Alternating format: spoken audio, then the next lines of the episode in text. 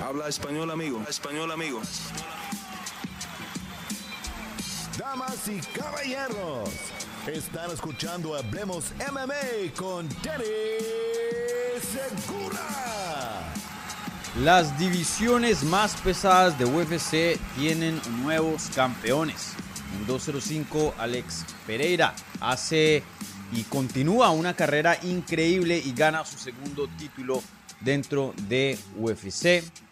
Mientras que en el peso pesado, Tom Aspinal también hace algo increíble, pero de su propia manera, ya que con tan solo 12 días de anticipación puede terminar la larga y impresionante racha de Sergey Pavlovich y coronarse como campeón de peso pesado, por lo menos interino, mientras John Jones se recupera de una lesión. ¿Qué tal a todos y bienvenidos a la reacción, al análisis de UFC 295, aquí en Hablemos MMA. Como siempre, bienvenidos. Aquí Dani Segura hablándoles, periodista para MMA Junkie en el lado inglés y obviamente el host de este humilde canal. Y bueno, gente, pues eh, como lo dije en la intro y como lo dice el título, pues vamos a estar hablando de los resultados que vimos en UFC 295 el sábado en la noche en Madison Square Garden Arena en Nueva York. Eh, analizando exactamente qué fue lo que vimos, eh, qué significan esos resultados y bueno, qué es lo que va a seguir a futuro para estos atletas, eh, ambos como perdedores y, ganadores de estos combates. Entonces, bastante de qué hablar, uno de los mejores, perdón, pay-per-views del año, no sé si el mejor, pero muy, muy bueno.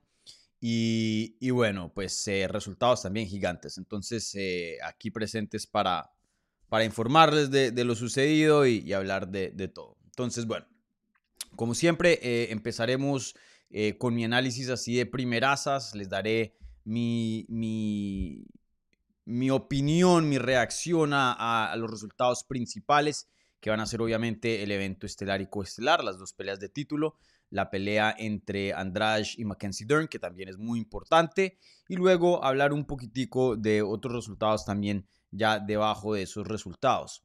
Luego ya después de mi análisis así de, primeras, luego pasaré a las preguntas que se están haciendo en vivo.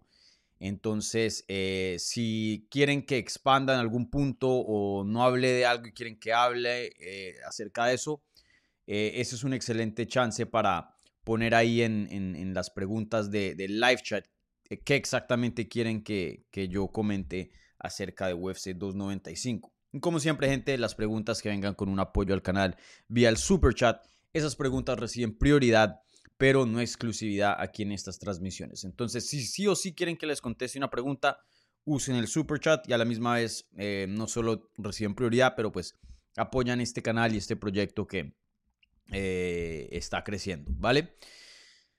Bueno, em, antes de empezar, gente, un like a este video si son tan amables, si están viendo en vivo o en repetición, si están escuchando en audio, un buen review en cualquier plataforma que estén usando de podcast. Y si son nuevos, bienvenidos por acá, suscríbanse al canal de Hablemos MMA. Eh, aquí hacemos contenido semanal sobre las artes marciales mixtas, todo 100% en español y, bueno, eh, de alta calidad, me atrevería a decir. Entonces, eh, no, no se van a arrepentir de esa suscripción. Y si no les gusta, siempre la pueden cancelar, es totalmente gratis, ¿vale? No cuesta nada. Bueno, eh, entonces ahora sí, sin más espera, hablemos de UFC 295.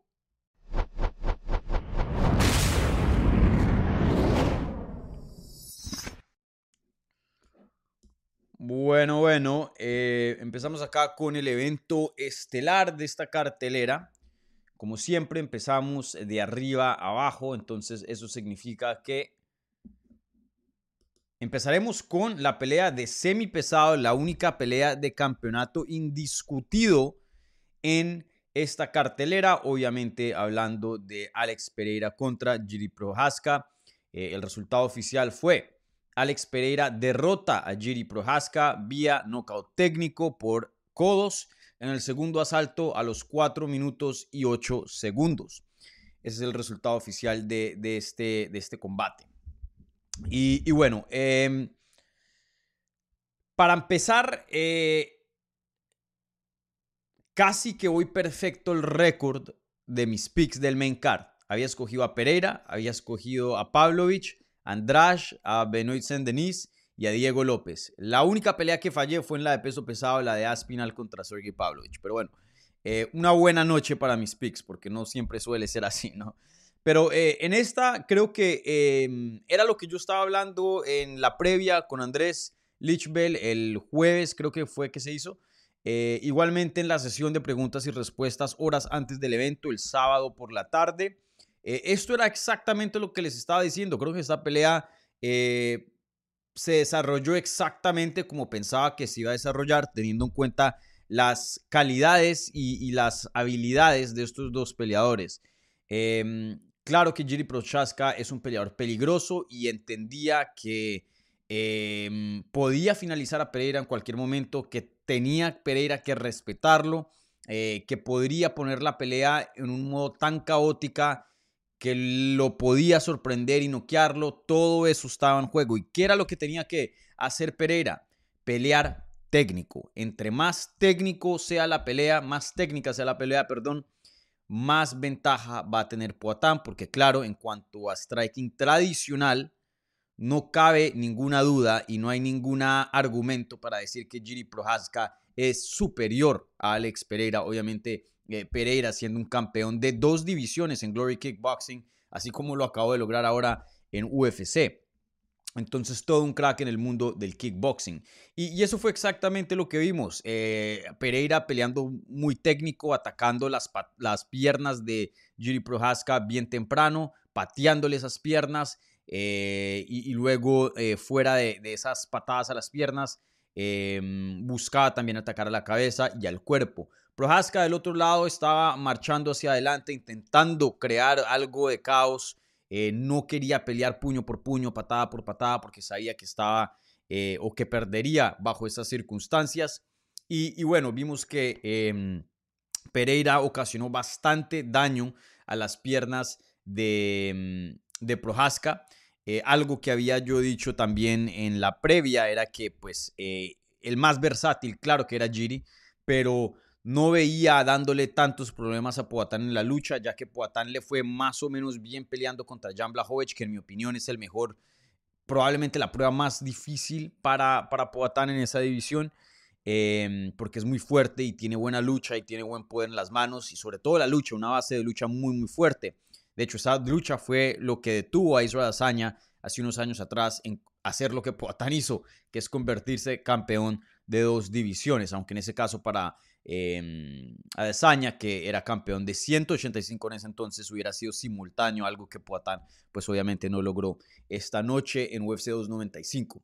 Ahora, em, en el primer round yo juzgué ese round a favor de Poatán, me pareció que hizo mucho más daño con sus ataques a las piernas y, evidentemente Giri estaba magullido con esas patadas a las piernas. Claro, eh, más o menos faltando dos minutos del round. Eh, Pereira, eh, eh, perdón, Prohaska consiguió un takedown y controló a Pereira, pero no pudo hacer mucho daño. Pereira hizo un excelente trabajo en amarrar los brazos, en cubrirse del ground and pound y, bueno, terminó la pelea y, creo que a los, últimos segundos, si no estoy mal, Poatán llegó a, pararse, no terminó en el suelo. Y, bueno, vi que muchos eh, periodistas le dieron el round a favor a Giri, pero yo se lo di a Pereira, pero sí fue un round reñido. Luego, en el segundo asalto, vemos mucho de lo mismo en cuanto a los ataques de Pereira, muchas patadas a las piernas, pero Giri ya estaba más afectado en su movilidad, intentó un par de takedowns y, no tuvo tanto éxito como lo tuvo eh, en el primero. Y, bueno, eh, Prohaska conectó con varios puños que eh, no tan valió a Pereira, pero sí le llamó la atención y vimos un cambio de, de mirada en la cara de Pereira porque le conectó duro y creo que eh, si hubieran venido un par más, de pronto ahí estuviera en problemas, pero Pereira se recuperó bien. Y después eh, vimos que en un intercambio medio loco que, que, eh, golpea a Pereira e intenta ir por la finalización o intentar castigar más. Pereira le conecta y, lo deja en bastante peligro. Ahí Giri Prohaska cierra la distancia intenta dar un takedown ya que está en, muy malas condiciones. Poatán coge los codos y le da codazos a, toda la 100 de, em, de Giri, toma como unos siete codos eh, durísimos, luego se cae para atrás, Giri con Poatán encima, eh, hay un poquito más de ground and pound y el referee Mark Goddard eh, interviene y para el combate. Y bueno, y vimos que ahí mismo Giri Prochaska apenas para el combate y le quita Poatán de encima, se da la vuelta y se para. Y eso, incluyéndome a mí, eso para muchas personas eh, pensaron que era una, em, por lo menos viendo en vivo, pensaron que era una, una parada prematura. Ahora, ya después del combate, entrevistan a Jerry Prohaska y Prohaska dijo, yo no sabía dónde estaba. Prematura no fue, pero yo siempre voy a estar peleando. Y, eso fue lo que había dicho en Twitter eh, previo a esos comentarios. Yo viéndola en repetición, dije, la, parada sí estuvo un poquito prematura, pero no hay ninguna duda que Prohaska estaba tocado. No es una de estas paradas que paran el combate y el otro peleador está divinamente y puede seguir peleando. No. Prohaska claramente estaba tocado, claramente estaba groggy, eh, no estaban sus eh, mejores facultades. Tanto que cuando se para, él piensa que el round se acabó y no protesta. Él piensa que van al tercero y se queda ahí parado como, bueno, ¿ahora qué pasa? Eh, Prohaska no estaba presente en, esas, eh, eh, en esa pelea en ese, en ese momento específico. No lo estaba. Ahora, que Prohaska tiene uno de los mejores instintos de sobrevivencia y aún así en no saber dónde está puede seguir peleando y hasta llegar a un punto de recuperarse, sí, eso es posible y creo que lo vimos en la pelea contra Glover, que fue su última pelea hace más de un año, un año y siete meses. Eh, en esa pelea se los aseguro que había puntos del combate que Prohaska no sabía dónde estaba, pero aún así ese espíritu guerrero pueda que la mente ya no esté presente, pero el espíritu sigue peleando por él. Entonces, eh, pienso que la, la, parada sí fue un chin prematura, pero si vemos los términos de, de, por qué se debe justificar una parada o por qué debe haber una parada, creo que todos se cumplían. Eh, está, claramente en, malas condiciones ya habían conectado bastante, no se había defendido de varios golpes. Em, y, bueno, todo parecía que iba para más, ¿no? Que el daño iba a incrementar. Entonces, eh, para la gente que se está quejando de, la parada, si el mismo Jiri Prohaska no se está quejando y él es el que estaba ahí sintiendo el combate, sintiendo los golpes, creo que podemos dejar a, descansar un poco al referir Mark Goddard. Ahora, que fue la mejor parada, que fue la parada perfecta, no, que Margot pudo haber dejado la pelea un poquito más, ya que es una pelea de título muy importante y, a ver, eh, para tener de pronto una finalización un poco más decisiva. Sí, e, eso pudo haber estado en juego, pero para nada no creo que esto cabe en una, en una definición que fue un, eh, una parada eh, mala del parte de referee. Mala no fue, que fue perfecta, no, que pudo haber sido mejor, sí. Eh, pero, pero mala no fue. Creo que nos vamos satisfechos en, el sentir de que este es un combate sin controversia. Y el mismo Jiri Prohaska lo menciona, ¿no? Entonces, bueno, prácticamente eso fue lo que sucedió en cuanto al combate. Luego, después de que finaliza el combate, pues coronan a Pereira como campeón y Pereira hace algo que también había dicho en este canal y, para los haters que luego me van a decir, ah, Daniel eh, solo va a sacar pecho y esto y lo otro, no. Ustedes saben muy bien que cuando no anoto y, y, atino mal, eh, yo vengo aquí en este mismo programa y digo, esta no la vi venir, aquí me equivoqué, entonces eh, siempre soy justo en cuanto a eso. Y cuando sí atino, también tengo que, que que hablar de eso, ¿no? Yo hablo de todo. Entonces, en este caso, em, había hablado de que Adazaña hubiera mantenido ahí en, Twitter y hubiera estado viendo esta pelea. Y de hecho, si yo fuera Adazaña, me voy a, Madison Square Garden a ver el combate. Y, y, ahora reverso el rol. Yo fui el, último que le gané a, Pereira. Eh, y ahora todo, toda la carrera de Pereira de artes marciales mixtas fue persiguiendo a Dazaña, el Boogeyman.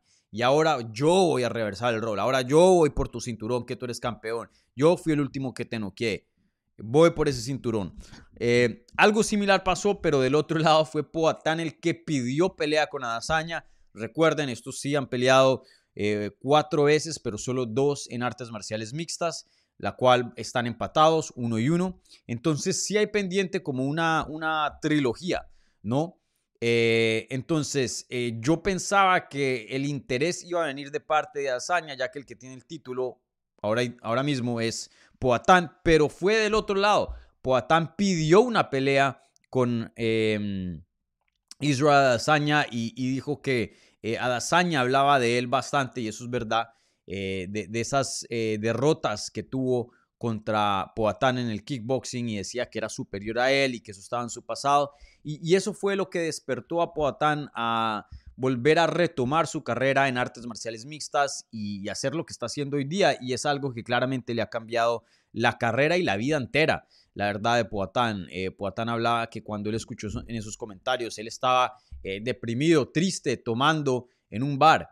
Y, y, bueno, de una u otra manera, Azaña por más de que no sé si lo quería, lo rescató y él quiere devolverle el favor y piensa que Adesanya, y estas son sus palabras, está desperdiciando su talento con este break que se está tomando que después de su derrota contra Sean Strickland y dice que él quiere ahora rescatar a Adesanya y hacer o, por lo menos prender esa llama él para que regrese a 205 y pelee contra él.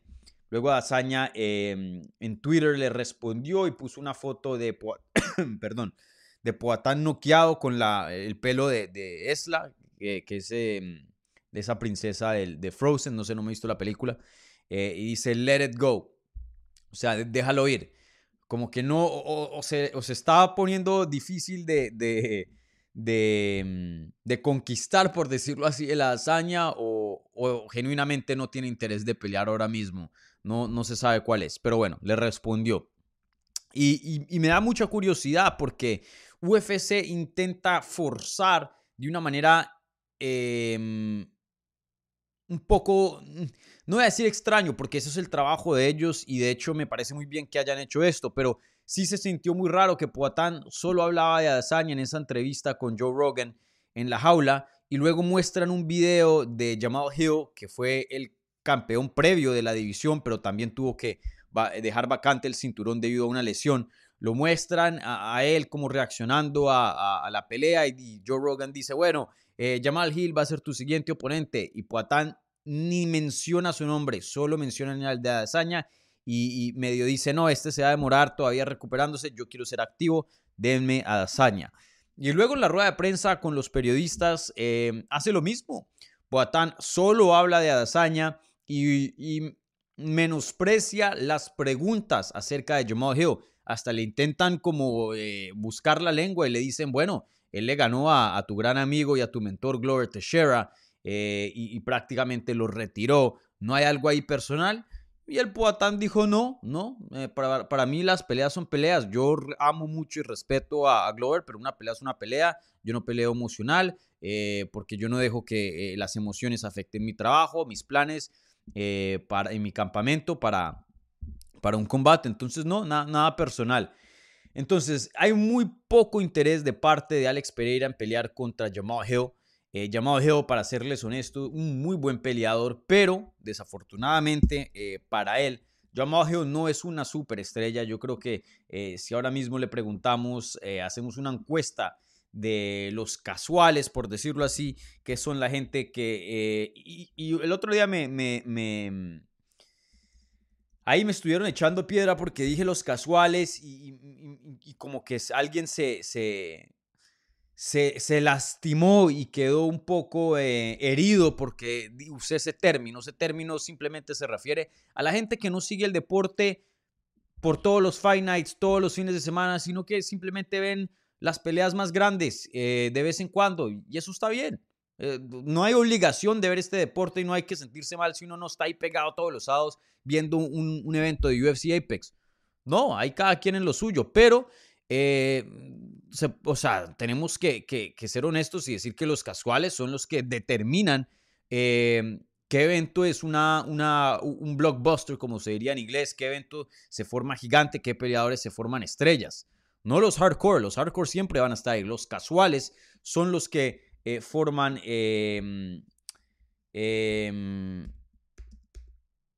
lo, que hacen grande este deporte. Entonces, eh, en este caso, si hacemos una encuesta y le preguntamos a la mayoría de, casuales quién es Jamal Hill, creo que muy pocos van a saberlo. Eh, siempre me gusta usar esta métrica. Yo sé que no es, una métrica perfecta, pero creo que es una buena métrica de las más asequibles que tenemos ahora mismo. Y es ver los seguidores de Instagram. Instagram probablemente es la plataforma más usada, yo creo que eh, mundialmente, internacionalmente. Llamado Geo tiene apenas 300 mil seguidores en Instagram. Si nos ponemos a ver los seguidores de un em, Alex Pereira, que creo que son muchos más, ya 2 millones. De, o sea, comparen a Llamado Geo 300 mil y Alex Pereira 2 millones. ¿Quieren ver el Adazaña, que fue la pelea que él pidió? Eh, tiene casi, tiene 8 y medio millones de seguidores. Entonces, muchos de esos, seguidores eh, son los que pagan pay-per-view. Entonces, eso le llena más los bolsillos a Poatán. Entonces, si Poatán ya tiene 36 años de edad y, tiene, no sé, supongamos, máximo cuatro peleas de más, él va a querer que esas cuatro peleas sean las más vistosas, las más mediáticas posibles. Y Jamal Hill es un buen oponente, es un oponente eh, con mucha habilidad, pero desafortunadamente no te va a vender tantos pay-per-views como te vendería una trilogía en 205 entre Poatán y Israel Adesanya. Entonces entiendo por qué ahí hay eh, harto interés de Poatán en, perseguir esa pelea con Adesanya.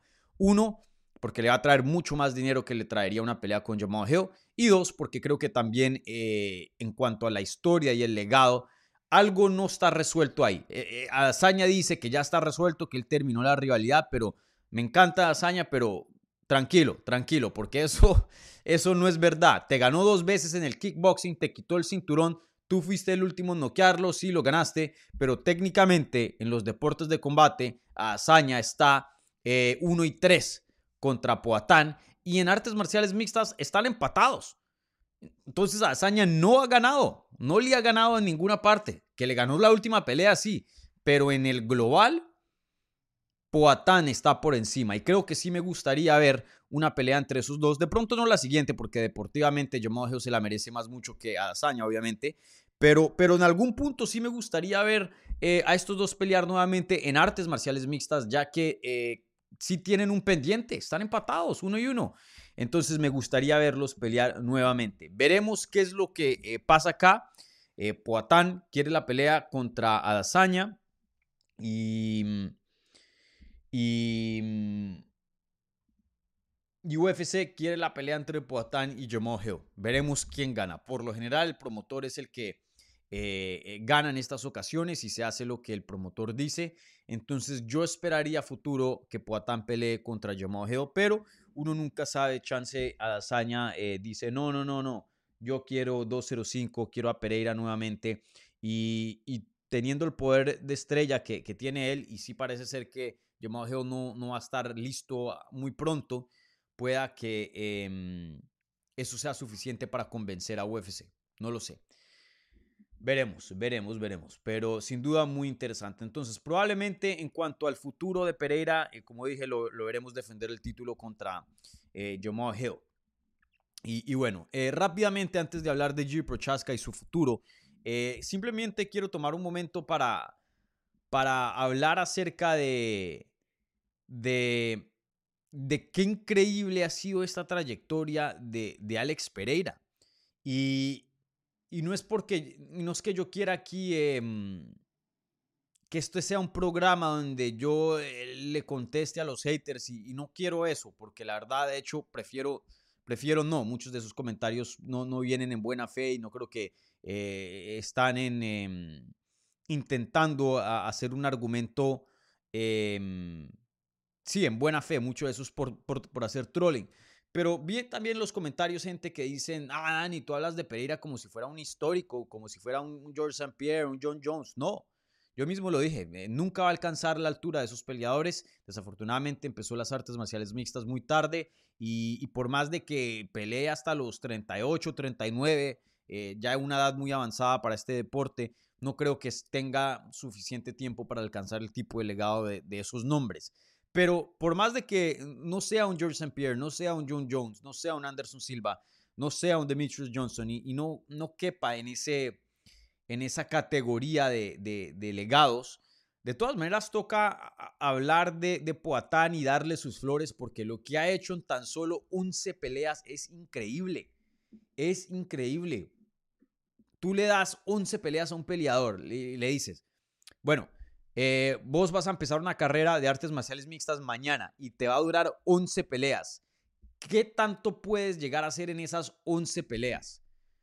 Creo que muy pocas personas, de hecho nadie se atrevería a decir que en un transcurso de tan solo 11 peleas, una carrera de 11 peleas, alguien pueda entrar a UFC, coronarse campeón en 185 libras, subir una categoría de más, derrotar a un ex campeón. Ah, y antes de irse también derrotar al campeón actual, o sea, quitarle el cinturón al campeón de 185, o sea, de, déjenme hago aquí un, rewind.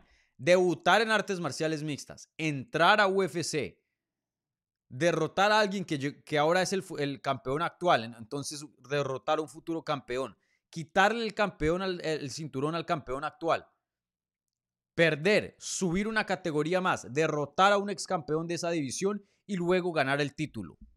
En, en 11 peleas, es que 11 peleas no es nada, 11 peleas es muy, pero muy, pero muy poco. Y en tan solo esos 11 combates, Poatán llegó a ser lo que pocos en la historia de UFC han hecho, que es convertirse campeón de dos divisiones. Poatán ahora es ex campeón de 185 y campeón actual de 205. El día que se retire puede decir, yo fui el mejor en algún punto de mi carrera en 185 libras dentro de UFC y en 205. Eso es jodido de hacer. Previo a, lo que hizo Poatán, solo nueve peleadores lo han hecho. Y si, no estoy mal, son Henry Sejudo, Amanda Nunes, Daniel Cormier, eh, John Jones, George St. Pierre, eh, BJ Penn. ¿Quién más me falta? Em,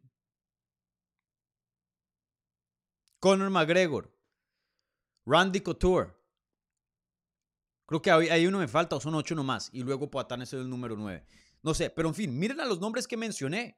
Cracks que han tenido carreras de 20, 30 peleas y les ha costado llegar hasta ese punto. Y Poatán lo hacen tan solo 11 peleas. Entonces, simplemente le quiero dar aquí sus flores a Poatán porque lo que ha hecho en tan poco tiempo eh, superó las expectativas de todo el mundo y yo creo que hasta él mismo. Porque en 11 peleas eh, esto no era parte de, del plan, o sea, esto era imposible de hacer. Imaginarse que alguien podía ser campeón de dos divisiones de UFC en tan solo 11 peleas de artes marciales mixtas es loquísimo. Y estamos hablando también de debutar, porque tuvo que debutar fuera de UFC, no es que debutó dentro de UFC. Entonces, eh, nada, Pereira es un peleador histórico, un literalmente forma parte de los pocos que han podido hacer ese logro. Un peleador increíble y un peleador que, em, que, que, ha maximizado su potencial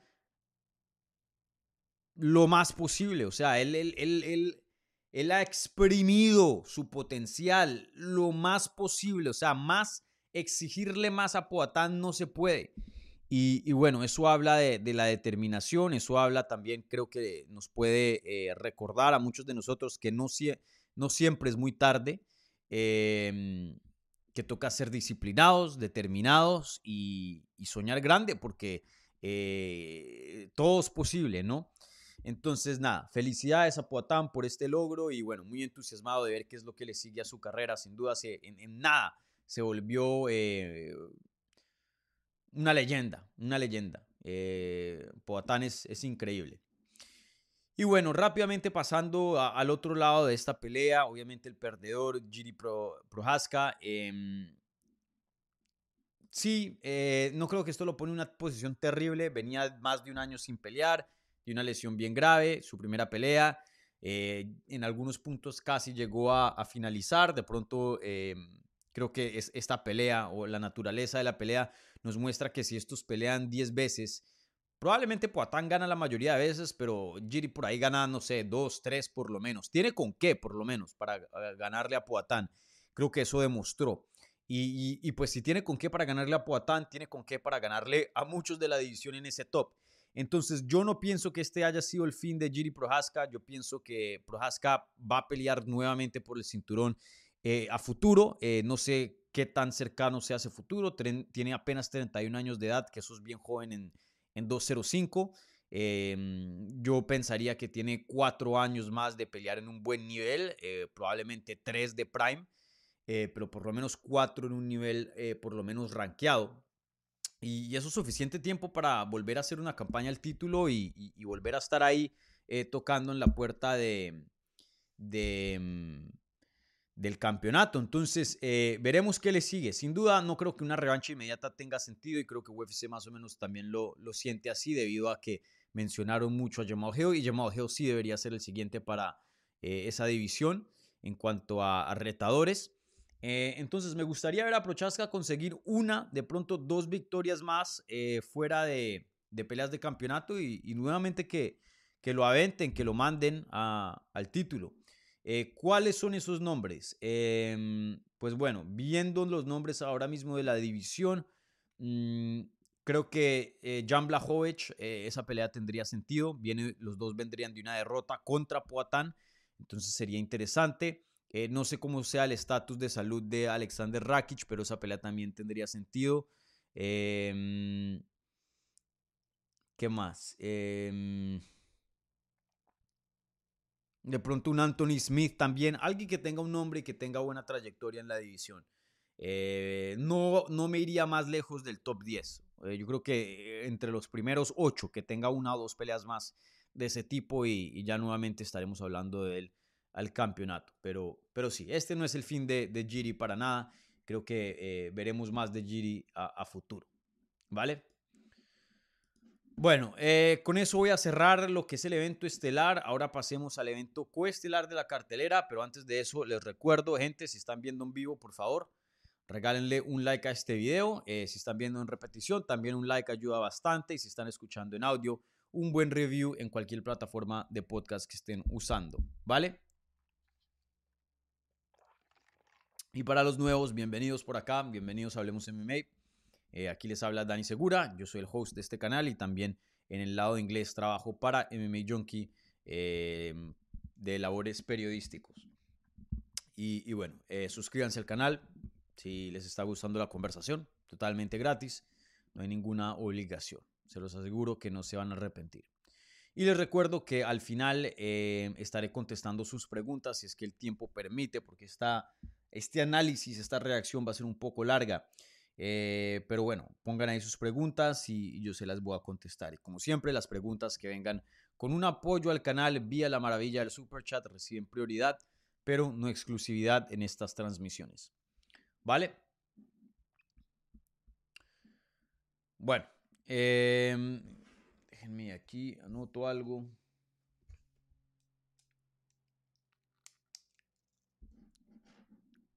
¿Cuánto tiempo vamos? 32.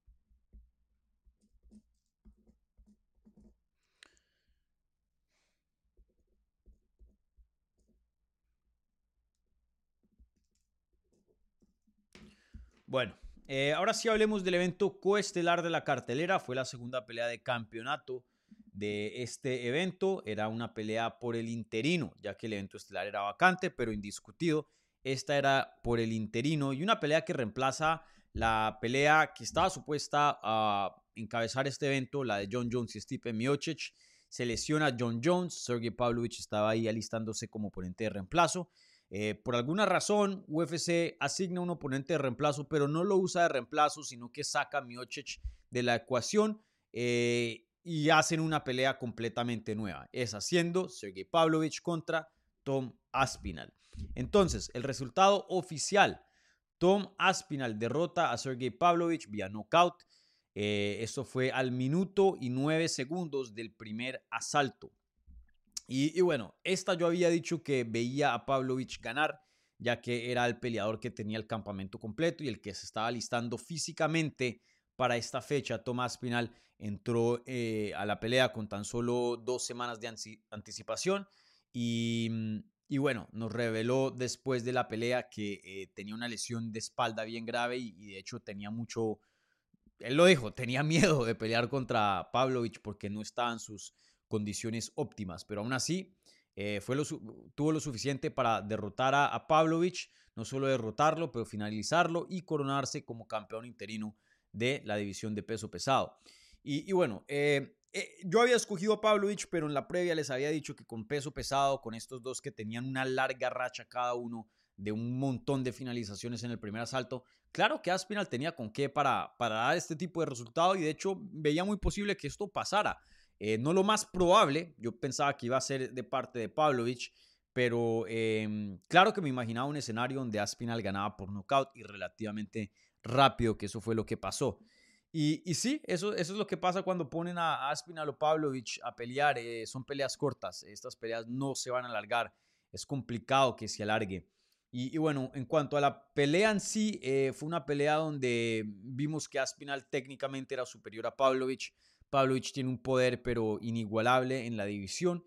Eh, pero desafortunadamente se deja abierto un poco, no tiene el mejor timing del mundo y Aspinal, por más de que no tenga el poder de Pavlovich, de todas maneras tiene un poder increíble, pero más encima de ese poder tiene precisión, agilidad, velocidad y, es un poquito más inteligente a la hora de pelear que Pavlovich. Y todo eso que acabo de mencionar fue visto en ese minuto de pelea.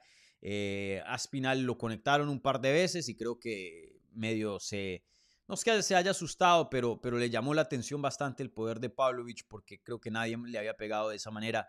Eh, pero él se mantiene ligero en los pies, saltando, moviéndose bastante y, consiguió que Pavlovich abriera, abriera la, guarda, la guardia para conectar y ahí es cuando cierra la distancia Tomás Final en corto tiempo y, conecta a Pavlovich, lo pone groggy, Pavlovich cae directamente al suelo y, no me acuerdo muy bien si alcanza a conectar con Grand Pound o no Tomás Final para, para cerrar el combate oficialmente.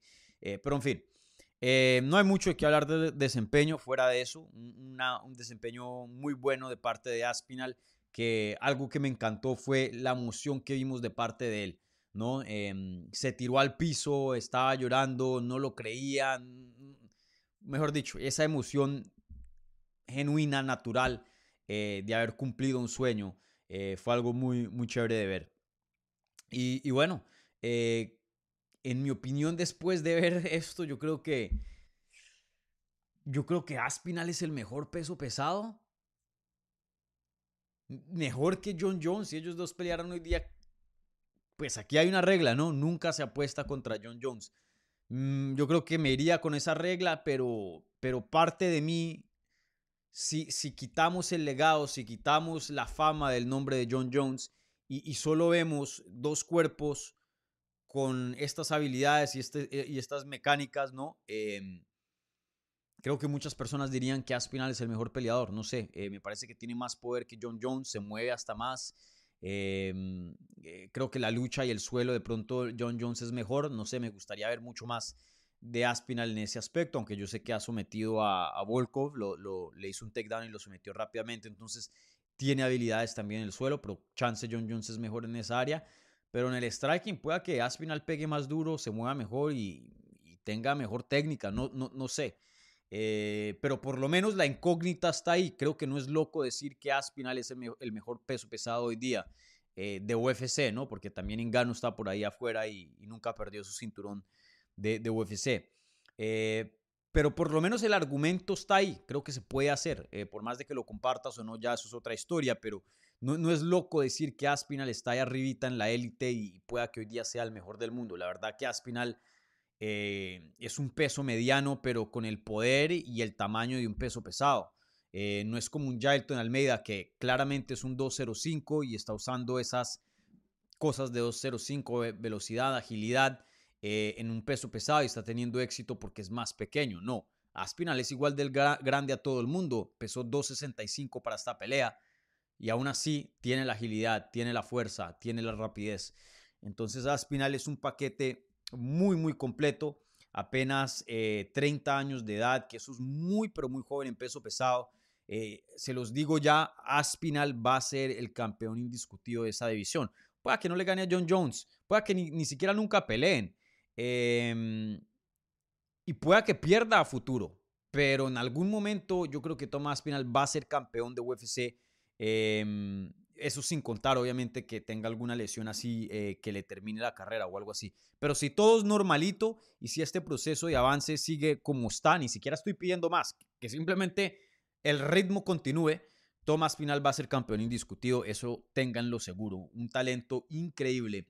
Y, y es tan bueno y, es tan humilde porque él no está diciendo, ah, John Jones, ven y pelea conmigo, yo soy el mejor.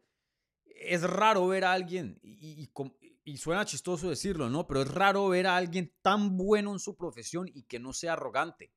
Em, porque obviamente la habilidad viene acompañada de arrogancia, viene acompañada de, de, algunas personas lo manejan mejor que otras, obviamente, pero es que es difícil, es difícil em, ser literalmente el número uno en tu profesión o entre los mejores dos o tres del mundo y, no tener ese nivel de, confianza en sí mismo que en algunos puntos pueda que se pase a arrogancia. No, Tomás Pinal es muy honesto, muy humilde y eso en la rueda de prensa después de su combate eh, fue demostrado. Entonces sí, felicidades a Tomás Pinal, un desempeño increíble. Eh, creo que a futuro voy a dudar un poco menos de él.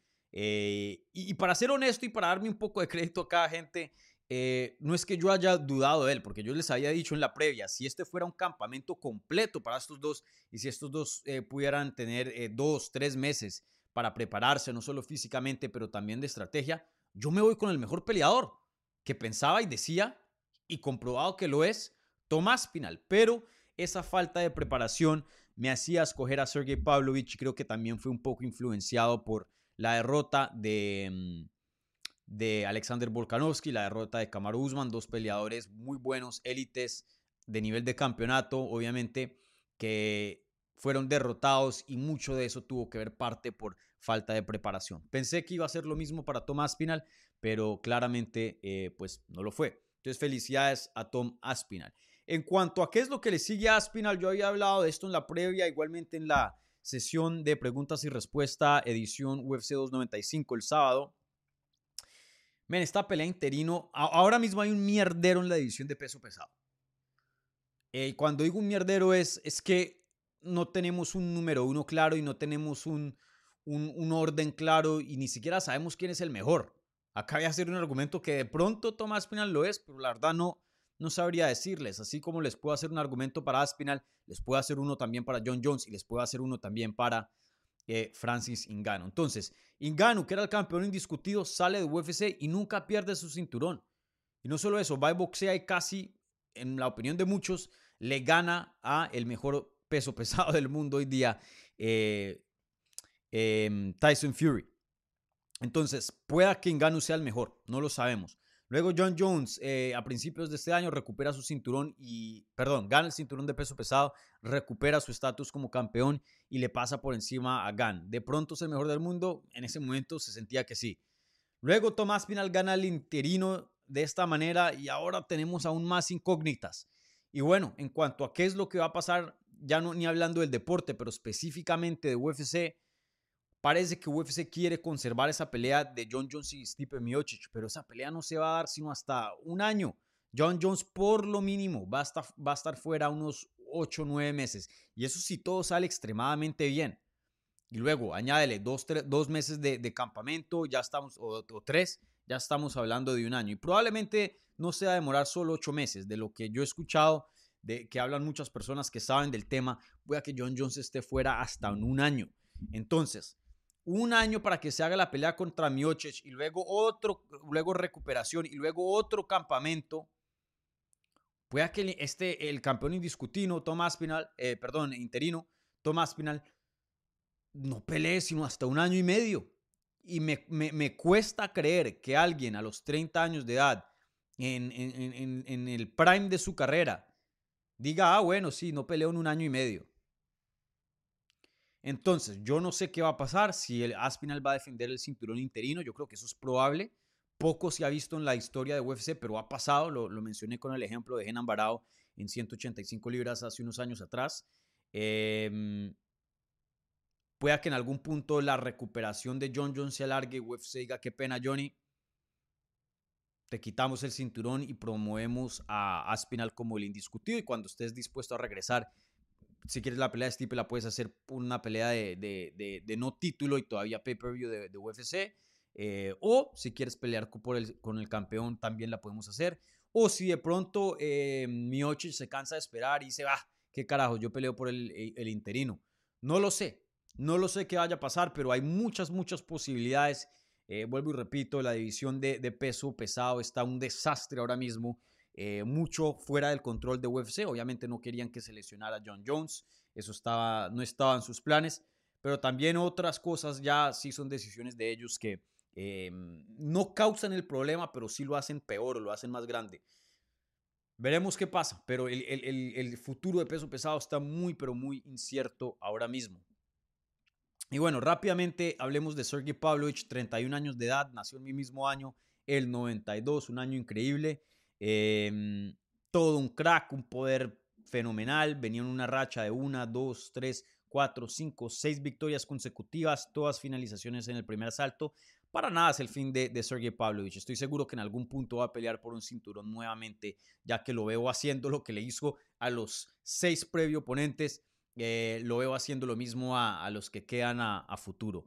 Eh, también no es un peleador que ha tomado mucho daño, todas sus peleas han sido rápidas, solo ha perdido dos veces contra un tiqueo contra Alistair Overeem en su debut en el 2018 y bueno, ahora esta pelea contra Tomás Pilar, entonces no es alguien que uno diga, bueno, lo noquearon de una manera muy fea, eh, su quijada se va a desaparecer, no, una persona que tiene muy muy poco daño, que sigue siendo élite eh, estoy seguro que va a conseguir un, par de victorias más y ya estaremos hablando de él eh, nuevamente para que pelee por el cinturón. Em, pero bueno, veremos.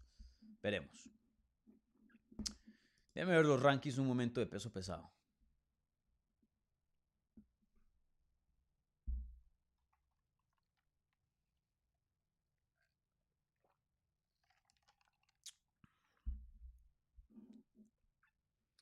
De pronto un, Pavlovich contra, contra Gan sería muy buena. Uf. Zero Gan, buen striker, movimiento. Pavlovich, poder hacia adelante. Esa pelea, pelea sería muy buena. Pavlovich contra Gan. De hecho, me gustaría verla bastante.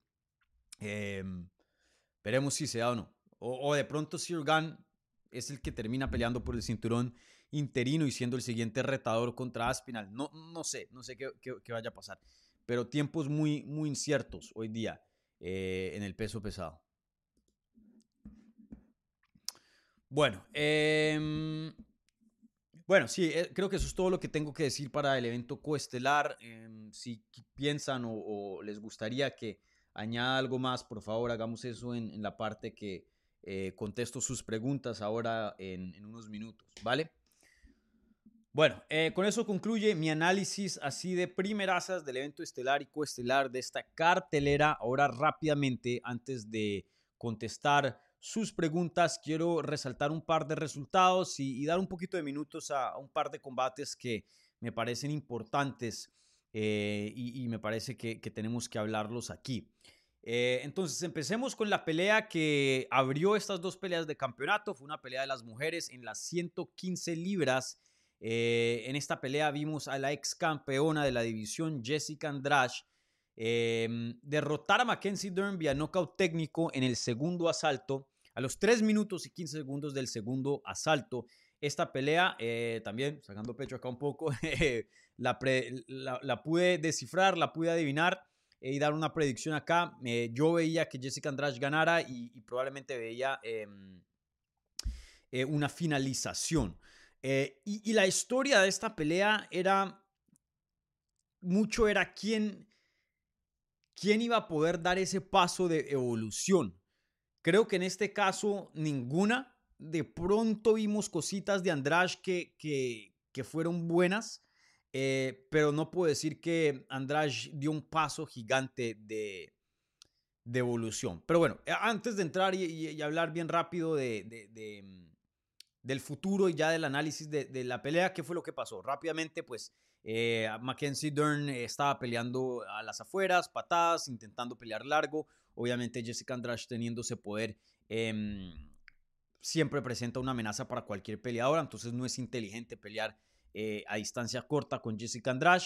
Eh, Dern intentó varios derribes, muy malos derribes, no le fue bien, no pudo llevar la pelea al suelo.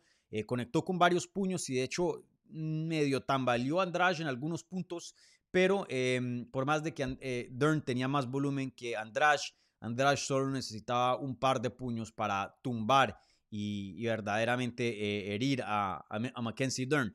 Y, eso fue lo que vimos, una Mackenzie Dern que desafortunadamente no ha podido eh, desarrollar unas cosas muy básicas. Lo más jodido y lo más complicado ella lo tiene, que es ser experto y un especialista. Ser un especialista es difícil de hacer. Hay muchos peleadores promedios con buenas básicas, pero ser un especialista, un crack en un área específica, algo muy jodido que hacer. Y Mackenzie Dern ha podido hacer lo más difícil y lo más fácil, lo más básico de este deporte, no lo ha podido descifrar. ¿Qué es lo que es? Parezco ahí dominicano. ¿Qué es lo que es, Tigre? Pero ¿qué es lo que es? Eh, un double leg que literalmente es lo primero que te enseñan en lucha. Tú, tú vas al colegio aquí en Estados Unidos, te metes al equipo de lucha y la primera técnica que te enseñan es el double leg takedown. Mackenzie Dern no puede hacer eso. Mackenzie Dern medio como abraza, intenta ir hacia adelante, pero no es una peleadora que baja, cambia de nivel, se pone a nivel de sus rodillas y hace un, shot y, coge eh, las piernas. No hace eso. Algo muy, muy básico que drásticamente puede cambiar muchos resultados no favorables en su carrera, ya que pues el resto, que es controlar, someter posiciones, que eso es lo más complicado, lo tiene y lo tiene de una manera muy, muy buena. Estando ya la pelea en suelo, Mackenzie Dern es todo un demonio, es toda una pesadilla. Eh, ¿Qué otra cosa básica le falta? Defensa básica del striking. Su striking ofensivamente no es malo. Vimos precisión contra Andrade, conectó bastante, tiene volumen. Eh, de pronto no tiene el poder de Andrade, pero pega duro. Mackenzie Dern tiene knockouts en su récord. Eh, ya tambaleado a, a varias de sus oponentes. Pero lo básico que es defensa no está presente. mantiene la quijada en alto, eh, tira muchos puños y, queda descubierta, no, no, no, no, está, no se cubre rápidamente, eh, se para bien alta, no mantiene una distancia, em, baja la cabeza a veces al dar puños, eh, cierra los ojos, cosas muy, pero muy básicas de, de principiante, cosas que te enseñan en las primeras semanas si te apuntas a una clase de boxeo, ni siquiera con un maestro crack con cualquier boxeo medio legítimo que esté en tu vecindario o cerca a ti. Entonces, eh, es muy frustrante ver a Mackenzie Dern eh, ser limitada por estas cosas, porque bueno, por lo menos si, si llega a una pelea de campeonato y, le gana porque pues eh, Alexa Grasso es una especialista en el boxeo y no tenía con qué, bueno, pero es que ya tiene, o sea, y, no sé aquí por hablar bueno, eh, ya están en diferentes categorías, pero usemos la de 115. Si la pelea, supongamos si, si Mackenzie Dern pelea con la campeona actual, Zhang Wei Li, pero la pelea empieza en el suelo. Entonces, supongamos, Mackenzie Dern, tú entras a la guardia de, de Zhang Wei Li. ¿Se sentirían cómodos en decir, uh, aquí va a ganar Zhang Wei Li? Puede que sí, ya hasta las cojan. Pero pensar de que Mackenzie Dern no puede pasar la guardia, no puede tomar la espalda y someter a Zhang Wei Li, imposible. No, no lo es. De hecho, es muy posible. Si hacen una pelea de Jiu-Jitsu, Mackenzie Dern lo más probable es que, bueno, primero que todo entra como favorita y por mucho, y lo más probable es que someta a Zhang Wei Entonces, ¿que tiene con qué para ganarle a las mejores del mundo, si no la mejor, la campeona? Claro que sí, pero no tiene las herramientas que la lleve a su fuerte. No tiene las herramientas de un striking básico que la mantenga en la pelea y no sea finalizada, o por lo menos no tome los suficientes golpes para que los jueces piensen que haya perdido y no tiene los takedowns para llevar la pelea al suelo, donde verdaderamente es una crack, donde verdaderamente, probablemente, probablemente no, es la mejor de la división en esa área. En el suelo, Mackenzie Dern es la mejor en 115 libras. Ahora, lo había mencionado en Twitter y lo había dicho esto en inglés. Y dije lo siguiente. Eh, dije lo siguiente, eh, un segundo.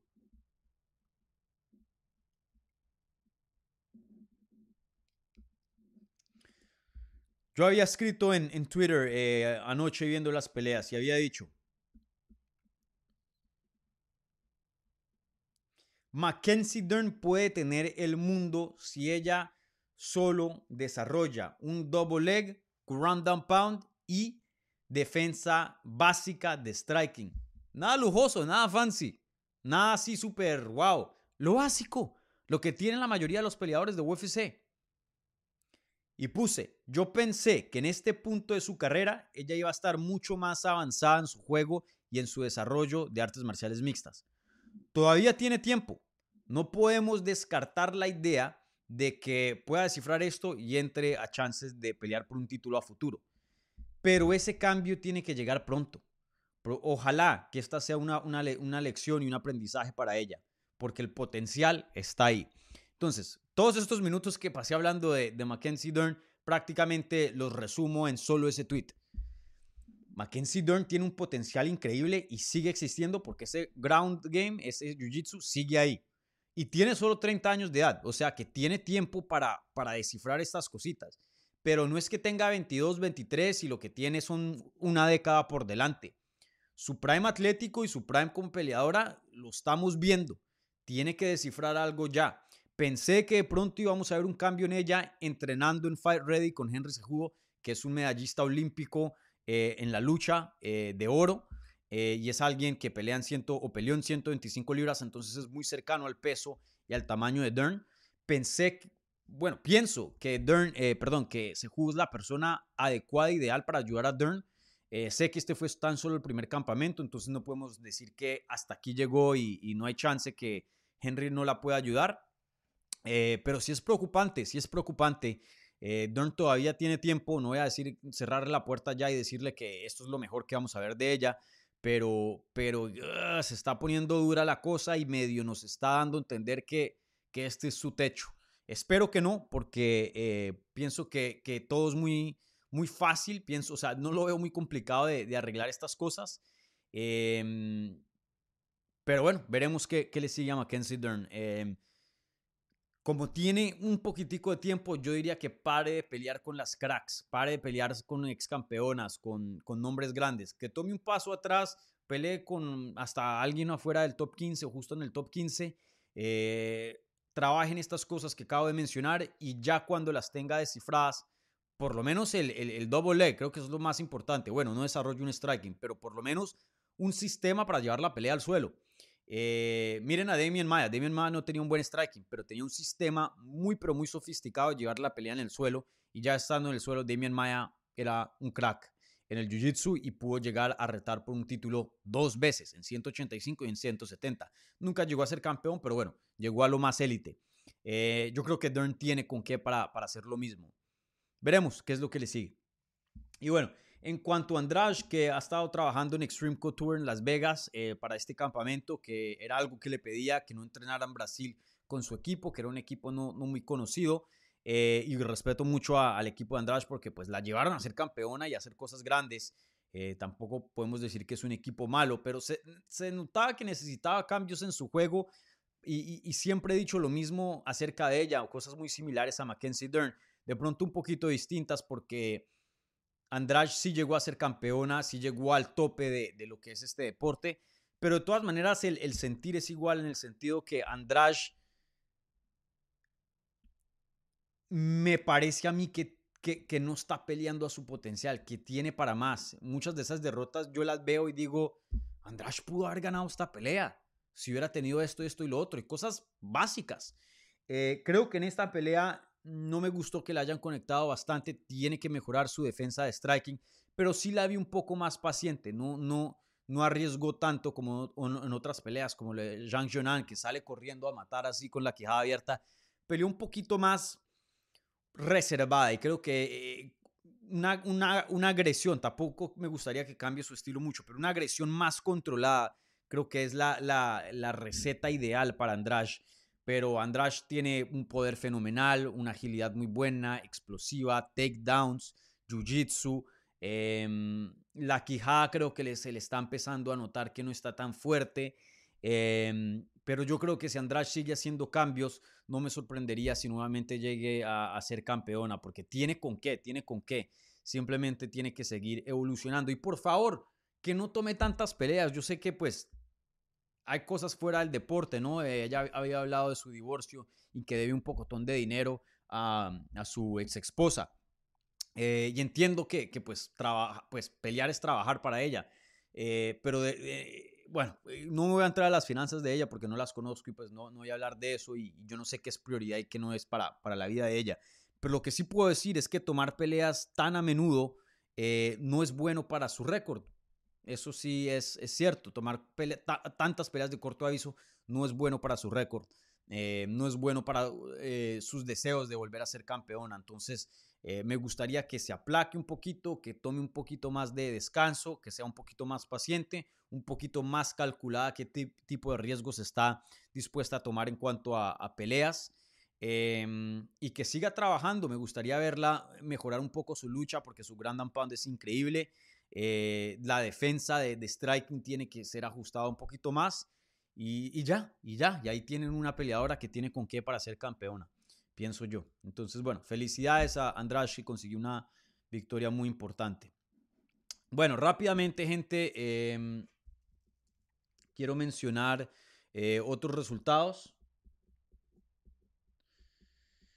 Eh, y luego pasamos a las preguntas. Entonces, eh, antes de la pelea de Andrade y Dern, eh, Benoit Sandanis derrota a Frevola vía knockout, una patada a la cabeza al minuto y 31 segundos del primer asalto. Sandanis, un crack, em, una figura muy importante para Francia. Francia le faltaban estos nombres, Zero Gun era el único ahí grande. Manon Fiorot no, no es que tenga así mucho hype, pero bueno, está ahí arribita en cuanto a la élite. Y bueno, ahora llega eh, Benoit Saint-Denis, que fácilmente UFC puede usar este hombre para encabezar un Fight Night en, Francia y, no se sentiría que, que nos están dando algo picho, algo chimbo, eh, que están robando a la fanaticada de un dinero de los tiquetes. No, eh, Benoit Saint-Denis este, tiene y yo creo que ya está listo para encabezar un evento, un Fight Night de UFC, una pelea importante en 155 libras, varias finalizaciones consecutivas. Eh, se está viendo bien físicamente, es un tanque. Eh, veremos qué tan lejos puede llegar en esta edición, pero yo creo que promete, eh, por lo menos, sí, promete, por, lo menos creo que llega a entrar a un top 10, pienso yo, Benoit Saint-Denis se ve, se como que va a ser parte del futuro de esta división, veremos, pero un, crack en esa categoría. Y bueno, antes de eso, Diego López, que lo tuvimos por acá en el canal, un gran amigo de, de Hablemos MMA, alguien que hemos estado entrevistando desde mucho antes de que haya entrado UFC, consigue su segunda victoria dentro de la compañía después de ese debut heroico que tuvo eh, contra eh, Mos, tan solo en días de anticipación y casi somete, casi gana la pelea y le gana a alguien, eh, bueno, eh, casi le gana a alguien que está invicto, que está en los rankings y que está contendiendo por un título. Después de eso consigue una finalización rapidísima vía sumisión contra Gavin Tucker. Ahora regresa contra Pat Sabatini, eh, abriendo la cartelera estelar de UFC 295 y noquea a Pat Sabatini en tan solo un minuto y 30 segundos. Em, se los hemos dicho aquí en el programa desde hace mucho tiempo. Diego López eh, desde hace mucho estaba listo para UFC. Tiene mejoría, tiene poder en las manos. Eh, su boxeo no es que sea el mejor del mundo, pero está mejorando y, es bueno. Ahí a la par de, del trabajo con, con Pancho, pero obviamente tenemos que eh, ser honestos acá y, pues decir que lo fuerte de él es el Jiu-Jitsu, pero eh, el Jiu-Jitsu es muy, muy fuerte y ahora está en un lugar como Lobo Gym con Francisco Grasso, donde el boxeo es una prioridad, donde el boxeo es algo eh, que se destaca de ese campamento. Entonces, literalmente, Diego López se encuentra en, en el mejor en la mejor posición posible. No, a este peleador yo no le diría, ay, váyase a este campamento, hay chance, le da mejor. No, él está donde tiene que estar y eso es en Lobo Gym en Guadalajara. Y, bueno, veremos qué tan lejos llega, llega Diego López, pero dos victorias consecutivas, dos finalizaciones consecutivas, dos bonos de la noche consecutivos. Tiene la atención de Dana White. Dana White lo conoce por nombre. Eh, algo grande le viene a Diego López. Yo creo que el martes Diego López probablemente va a estar rankeado Ustedes me habían preguntado, ¿será que Diego López puede conseguir un ranking contra Pat Sabatini? Yo había dicho que era probable, pero, pero, o sea, que era posible, pero de pronto no muy probable, que todo mucho iba a depender de cómo ganaba, porque Pat Sabatini no estaba en los rankings, entonces no es que le, estuviera ganando a alguien rankeado. Em, si no estoy mal, no déjenme y, me cercioro de, ese dato. Eh, pero mm, a ver, 145. Si Pat Sabatini no está en los rankings, entonces no le estaba ganando a alguien rankeado, que eso es usualmente la, mejor receta para, conseguir un puesto en los rankings. Pero, eh, como había mencionado y él mismo lo había dicho, hay varios en los rankings, en el top 15, que, vienen de varias derrotas. Y, bueno, si conseguía una finalización impresionante, yo había dicho que Diego López probablemente entrara a los rankings, que mucho iba a depender de cómo ganaba y ganó de una manera excelente. Entonces yo creo que Diego López eh, el martes se va a despertar con un número eh, al lado de su, de su nombre, probablemente 15 o 14.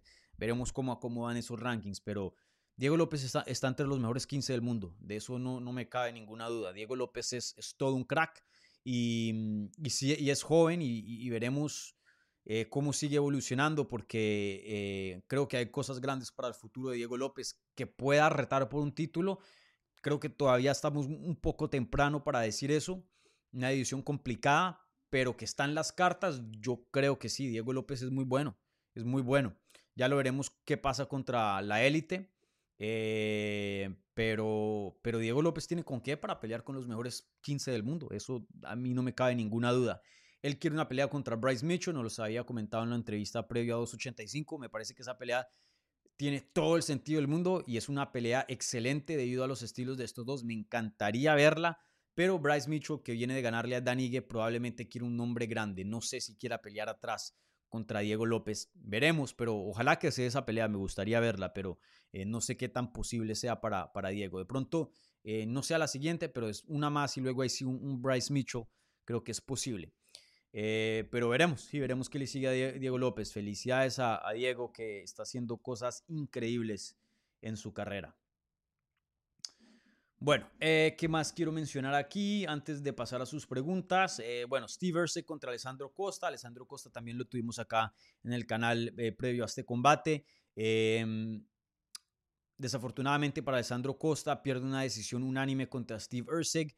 29-28, 29-28 y 29-28 en las carteleras de los jueces. Así yo mismo juzgué la pelea. Claramente Erseg gana el primer asalto.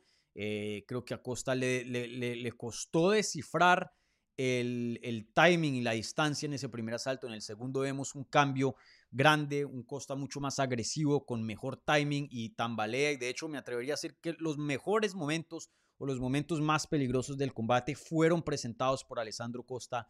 Estuvo, em, fue el peleador que se acercó, que estuvo más cerca a finalizar. Tuvo a Steve Erseg en, en bastantes problemas en ese segundo asalto, pero luego en el tercero sale Steve Erseg y cierra la distancia y le da muchos, pero muchos problemas a Alessandro Costa en lo que es el clinch.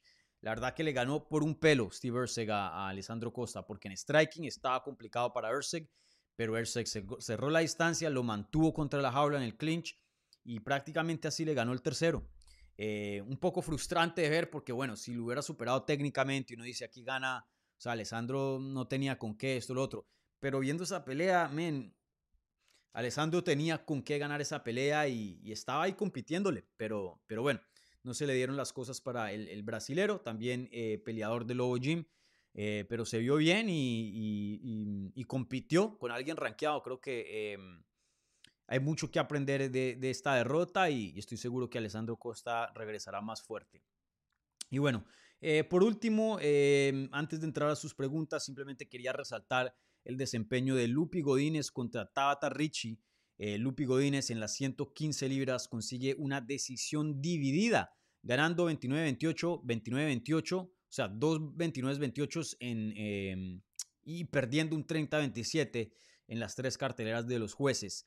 Eh, una pelea muy, muy buena. Me gustó esta pelea bastante. Eh, ese 30-27 a favor de Richie es un robo. Y ustedes saben que yo, a mí no me gusta usar la palabra robo pero me parece una de las peores carteleras y puntajes que he visto en el 2023, si no el peor. ¿Cómo carajos le das un 30-27 a Tabata Richie? ¿Cómo? Imposible. Ese segundo asalto sí, Tabata Richie lo ganó. Pero el primero y el tercero estuvieron claritos para Lupi Godínez. No veo cómo le das los tres asaltos a Tabata Richie. Imposible. Pero bueno, un susto, pero al final del día gana quien tiene que ganar y eso es Lupi Godínez. Me pareció que fue la mejor peleadora en el transcurso de 15 minutos. Conectó más, eh, tuvo los golpes más grandes del combate. Eh, tuvo mejor boxeo, defendió muy bien los derribes de Tabata Richie, no fue controlada. Em, Lupi peleó excelente y estamos viendo una evolución brutal bajo Lobo Jim. Todavía creo que ella no ha descifrado su estilo al, 100%. Creo que ya, y me, me encantaría entrevistarla y preguntarle esto. Creo que ella está teniendo un poquito de dilema entre qué tanto de su estilo debe ser basado en lucha, porque tiene el físico y la lucha para, para, para ser conocida como una luchadora, pero ahora tiene el poder, la velocidad, eh, la determinación, la quijada y, el boxeo trabajando ahora con Lobo Jim para decir, no, yo soy una boxeadora, así como el estilo de Alexa Grasso. Y creo que ya está intentando descifrar cuánto usar de, de, cada, de cada estilo. Em, me encantaría hacerle ese tipo de preguntas a, a, Lupi y ver cómo está su, su cabeza y cómo se siente acerca de su propia evolución, ¿no? Pero Lupi Godínez está en un excelente lugar para desarrollar su potencial. Eh, toda una crack. Le gana a Tabata Richie, que estaba rankeada como la número 10. Entonces yo esperaría que el martes, cuando le hagan actualización a los rankings, Lupi Godínez entre al top 10 de la división. Eh, está en mi opinión, en la probable, históricamente, definitivamente, eh, la división más complicada de las mujeres, 115, y, en mi opinión ya está entre las mejores 10 del mundo. Eh, y creo que hay varias de, esa, de ese top 10 eh, quien le pueda ganar hoy día con esta versión. Veremos qué tanto evoluciona y qué tanto muestra para ganarle a, peleadoras ya más difíciles. Entonces, felicidades a Lupi Godínez que está mostrando mejoría en cada combate. Em, algo que, por ejemplo, hablando de Mackenzie Dern, desafortunadamente no vemos, creo que vemos como la misma versión presente. Em, si Lupi Godínez sigue así, en esa misma trayectoria de avance, yo se los he dicho y lo vuelvo a repetir acá, no sé si vaya a ser campeona, eh, creo que em, estaré más, me, sentiré más cómodo diciendo eso un poquito más adelante cuando me dé un poco más de, de ver, especialmente contra la élite pero así como lo dije con Ilia Topuria, me siento muy confiado en decir que en algún punto de su carrera Lupi Godínez va a pelear y va a retar por el cinturón indiscutido de 115 libras. El potencial, la mejoría, el equipo, la mentalidad, todo está ahí para llegar a, ese punto. Veremos si sean las cosas. Este deporte es loco, lesiones, em, derrotas a veces cambian la mentalidad de un peleador, las prioridades de la vida, muchas cosas. Pero si las cosas siguen como van, Lupi va para muy, muy grandes cosas y, bueno, eso es lo que le deseo porque eh, también una, una, excelente persona, yo que he tenido el placer de, conocerla y, entrevistarla eh, bastante, eh, pues sí, le deseo todo lo mejor a, Lupi y felicidades por esa, esa gran victoria. y bueno, bueno, gente, un poco largo, yo sé, pero UFC 295 nos dejó mucho de qué hablar, no solo en el deporte en general, pero ustedes saben que aquí me gusta en Hablemos MMA, enfocarme mucho en lo que es el lado hispano y latino de este deporte y bueno, teníamos una representación bien grande eh, hispana en, la cartelera. Ah, rápidamente, eh, Kevin Borjas, el peruano, otro latino peleando en, esta cartelera, pierde una decisión unánime 29-28 en las tres carteleras de los jueces contra Joshua Van. Eh, me pareció que perdió el primer asalto, em, el segundo lo ganó y el tercero claramente lo perdió. Creo que fue que ganó el primero y Sí, ganó el primero y perdió el segundo y tercero. Em, no sé exactamente qué le pasó a Kevin. Creo que eh, perdió gasolina, pero en algún punto estaba muy agresivo, muy activo y, en ese transcurso estaba ganando la pelea y de hecho conectó bastante contra Joshua Van. Pero en el momento que le baja la intensidad, en el momento que le baja el volumen, en el momento que empieza a echar para atrás, Joshua Van se crece y, en cada minuto estaba mejor y mejor y mejor y fue como una avalancha que Kevin Borjas no pudo contener y llegó a un punto que, que simplemente eh, técnicamente y en volumen, más que todo, porque aún así eh, Borjas tenía teniendo, seguía teniendo buenos momentos, pero simplemente Joshua Van hizo más. Eh, el peruano creo que tiene bastante potencial, pero pues obviamente hay cosas en las que tiene que trabajar, entonces veremos cómo le va a futuro. Bueno, ahora sí, gente, voy a cerrar aquí lo que es mi análisis principal de UFC 295. Sé que me alargué, pero como mencionaba, bastante de qué hablar. Eh, entonces ahora mismo voy a pasar a las preguntas que se están haciendo en vivo, ¿vale? Entonces eh, les recuerdo, la mejor manera de hacer una pregunta es vía el super chat. Sí o sí respondo esas preguntas reciben prioridad sobre cualquier otra pregunta aquí en la transmisión. Em, Pero bueno, eh, no es obligación, simplemente si, si desean apoyar este canal y este proyecto de Hablemos MMA, ¿vale? Eh, solo con el like, gente, y la suscripción, con eso es, más que suficiente de apoyo, ¿vale? Entonces, eh, nada, vayan poniendo las preguntas en el live chat y yo se las voy a contestar, ¿vale? Eh, déjenme aquí veo algo. Bien.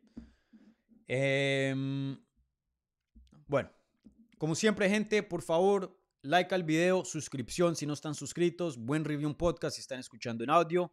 Eh, les recuerdo, síganos en todas las redes sociales en arroba hablemos MMA, Twitter, Instagram, eh, Facebook, eh, TikTok. Y también me pueden seguir a mí en esas mismas plataformas, excepto TikTok. Ya lo había mencionado anteriormente, desactivé mi Instagram. Me estoy tomando un descanso porque mucho screen time para mí. Pero eh, actualmente me pueden seguir en Facebook y en Twitter. Estoy presente en esas plataformas, ¿vale? Y bueno, en algún punto, no sé cuándo me estaré en buenas pulgas para regresar en Instagram, pero seguro en el futuro cercano. ¿Vale? Bueno, ahora sí pasemos a las preguntas que se están haciendo en vivo. Veamos qué hay por acá de preguntas. Ah, y les recuerdo, tenemos pregunta de la transmisión. Bien simple. ¿Quién les interesa más para John Jones? ¿Tom Aspinall o Stipe Miocic? Vayan, pongan su voto y al final, antes de cerrar el programa, estaremos, repasará, estaremos repasando perdón, los resultados eh, de esta encuesta. ¿Vale? Entonces vayan y, pongan su voto ahí. Bueno, ahora sí a, a contestar preguntas. CDC, aquí un amigo, un gran amigo del canal, eh, aquí viéndonos desde España, dice, Dani, ¿qué van a hacer con Aspinal? Se supone que UFC va a esperar a hacer Stipe contra Jones, pero no tiene sentido que dejen a Aspinal un año parado para que pelee contra el ganador. Si no tiene sentido para nada. El plan de UFC actualmente no tiene sentido para nada. ¿Qué es lo que yo haría? Stipe, te ofrecemos toda la plata del mundo, danos dos peleas o una. Te ofrecemos lo que, lo que quieras, pero ve y pelea contra Tomás Pinal. Ve y pelea contra Tomás Pinal por el interino. Si ganas, tenemos una pelea de campeón contra campeón, unificación contra John Jones, gigante. Y toda la gente que te está diciendo que eres anciano, que ya no eres relevante en la división, que te debes de retirar, que solo estás teniendo esta oportunidad por nombre, mire, los callas y ahora sí, no solo tenemos una pelea históricamente y mediáticamente grande, que eso era lo que estaba supuesto a pasar en 295, pero ahora deportivamente tenemos la pelea legítima. El mejor peso pesado de toda la historia contra hoy día el mejor de toda la historia, gigante. Intentar eh, motivar a Stipe Miocic de esa manera. Si no, Qué pena, Stipe, si quieres seguir esperando, nos vemos en un año y medio, dos años, te damos una pelea de título, pero primero es lo primero, el interino tiene que unificar contra el indiscutido. Y la siguiente pelea va a ser John Jones contra Tomás Pinal. Si John Jones pierde y se retira, pues tienes la opción de pelear si quieres contra Aspinal. Y si no, pues tranquilo. Y si John Jones gana, tú puedes ser el siguiente. Pero primero es lo primero, unificar el título de peso pesado. Esos, esas dos opciones serían lo que yo haría si yo fuera UFC. Ahora, mis decisiones es muy basado a lo deportivo, pero UFC es un negocio. Ellos están en el negocio de generar dinero usando peleas como producto, pero es un negocio. Entonces, en este caso, eh, como yo no tengo ese interés financiero y UFC sí, quién sabe si, si vayan a acudir a alguno de esos dos eh, escenarios. Lo más probable y lo que nos están dando a entender es que van a esperar a que Miocic, perdón, que John Jones se recupere y ojalá pronto y hagan esa pelea contra eh, Miocic y luego ahí sí que venga Tomás Pinal. Y mientras tanto, Tom mira, vas a estar un año y pico inactivo, pero aquí te vamos a soltar un dinerito por no pelear. Y te mantenemos relativamente contento y no frustrado. Probablemente eso es lo que UFC quiere. Veremos si, si, si eso se da, porque en algún punto Aspinal le va a dar eh, FOMO, como se diría en, en, inglés, Fear of Missing Out, de, hey, necesito pelear, necesito pelear, necesito estar activo. Y, veremos qué, qué, tipo de presión trae eso. igualmente la presión de, de, de, la fanaticada. Creo que la fanaticada no está contento con que John Jones regrese contra Stipe Miocic de aquí a un año. No creo que la fanaticada esté muy contento con, con eso. Entonces, eh, veremos qué pasa, pero mucho, mucho caos hoy día en la división de peso pesado. Mucho, mucho caos.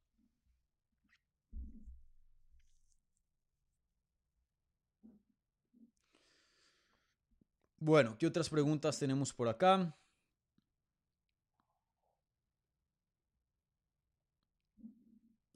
Paul Herrera. Hola Dani, saludos desde Parral, Chihuahua. Pregunta, ¿ves posibilidad de que Easy regrese contra Poatán o definitivamente sea Yamaha? Yamaha. Yamaha Hill.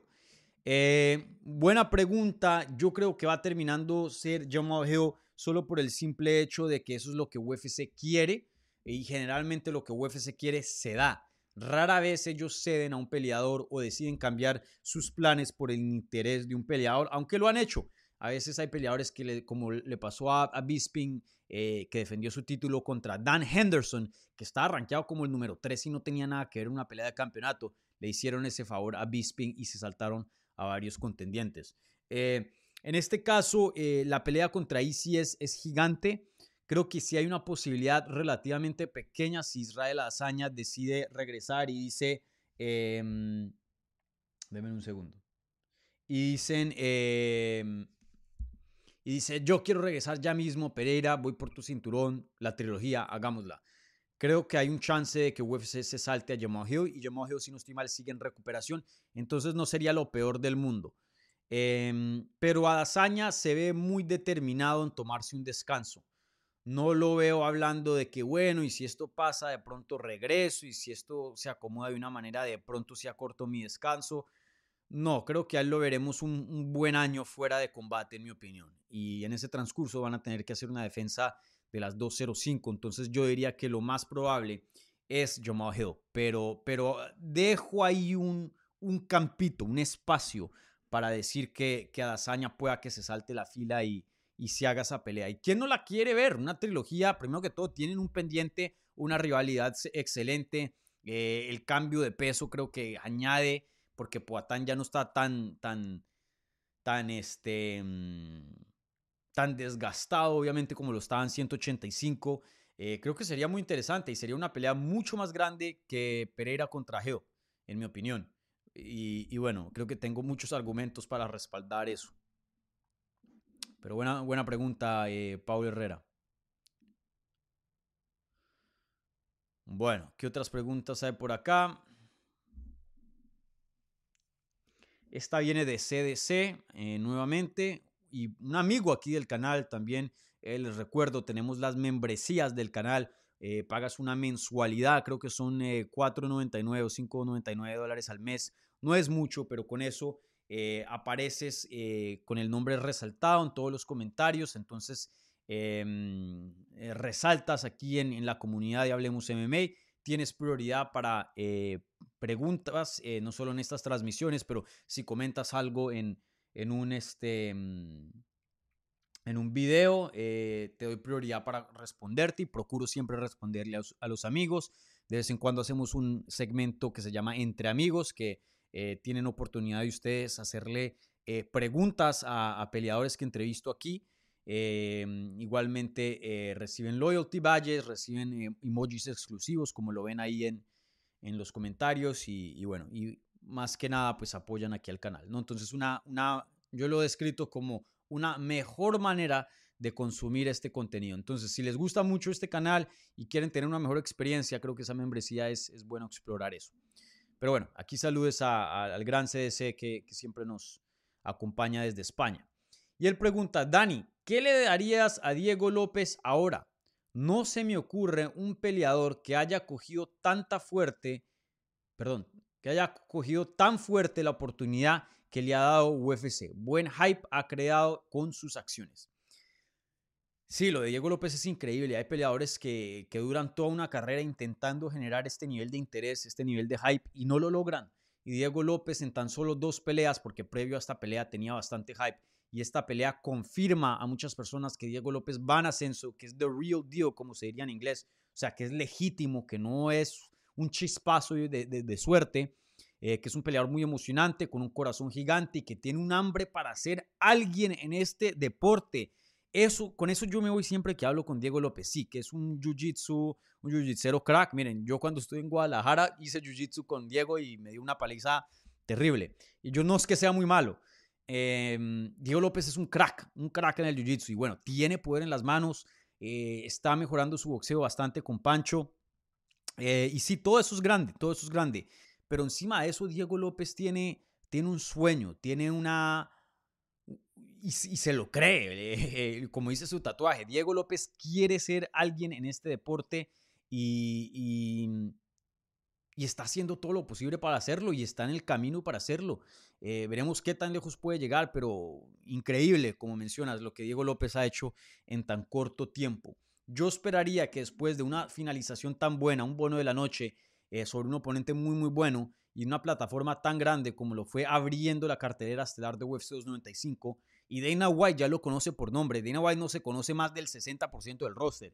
Eh, Diego López, algo grande le vendrá para su siguiente pelea. Yo creo que lo vamos a ver en un evento coestelar de un Fight Night, que es lo más probable. Eh, o hasta quién sabe, de pronto le dan un evento estelar de un Apex. O si UFC va a un México, de pronto hasta en cabeza, no sé. Lo veo más improbable que encabece, pero lo veo muy probable que esté en un evento coestelar eh, de una cartelera de un Fight Night o algo así. Eh, yo he escuchado que México tiene, eh, perdón, que UFC tiene planes de ir a México en febrero. No sé si eso sigue en pie, solo escuché hace unos meses atrás cuando estaba en Las Vegas em, para cubrir Noche UFC en septiembre. No sé si esos planes sigan en pie. Eh, UFC cambia de planes mucho, cambia mucho de parecer. Pero si decide regresar a México en febrero, Diego López sin duda téngalo seguro que va a ser un protagonista en esa cartelera. Y ahora, ¿contra quién podría pelear o contra quién debería pelear? Que es em, el espíritu de esta pregunta. Miren, a mí me encantaría verlo contra Bryce Mitchell. Me encantaría verlo contra Bryce Mitchell. Eh, creo que es una pelea grande. En mi opinión, tiene más hype que Dan Ige, que es alguien que es un veterano. Entonces, en ese, por ese sentido, le serviría a Bryce Mitchell. Ahora, lo único que perjudica sus chances es que Bryce Mitchell viene de ganarle a Danigue y probablemente quiere algo más grande, quiere un hombre más reconocido, con más eh, estatus dentro de la compañía y es entendible pues que, quiera eso. Entonces no sé qué tan disponible o dispuesto él está para tomar una pelea contra, eh, contra eh, Diego López. Pero para mí esa pelea en, en, México en el Apex, lo que sea, me encantaría verla. Pero lo más probable es que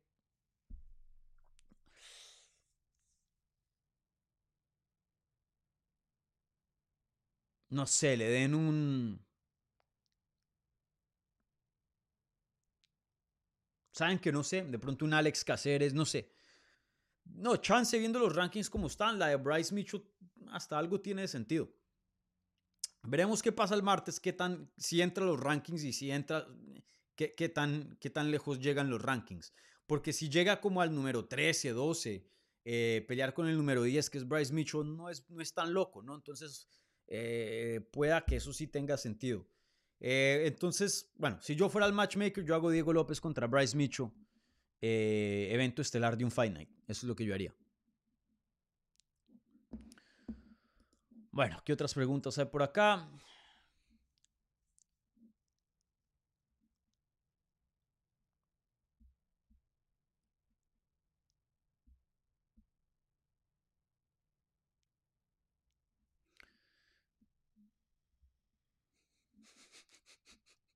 Eduardo Chena dice, tenemos que esperar que Giri quede muerto en el suelo.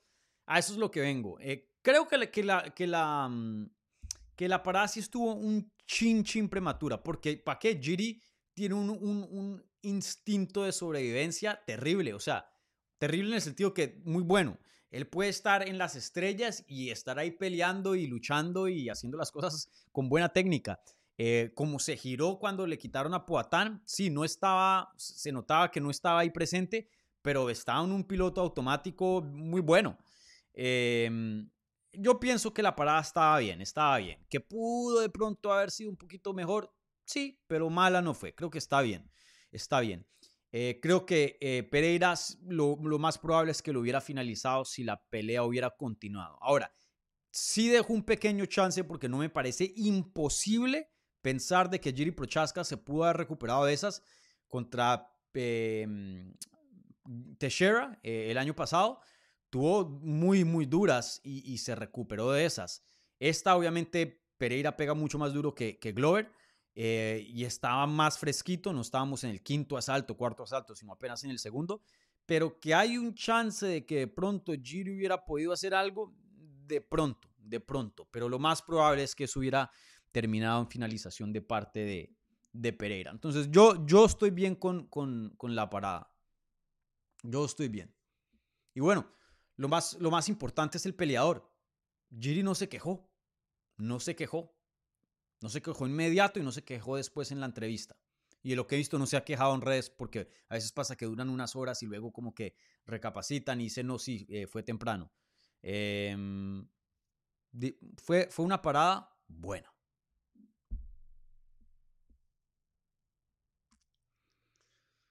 Bueno, ¿qué más hay por acá de preguntas? Eh, contesto, ¿cuánto vamos? Una hora y media. Uf, eso está largo. Eh,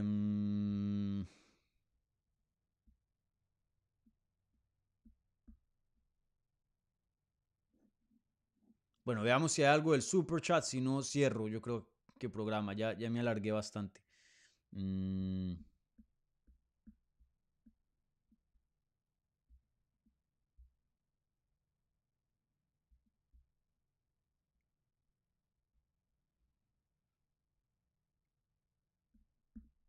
Bueno, eh,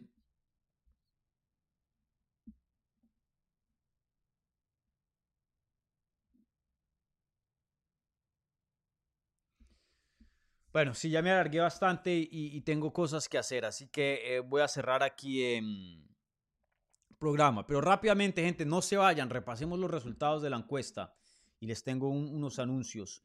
Eh, bueno, cerramos la encuesta oficialmente. Vamos a repasar los resultados.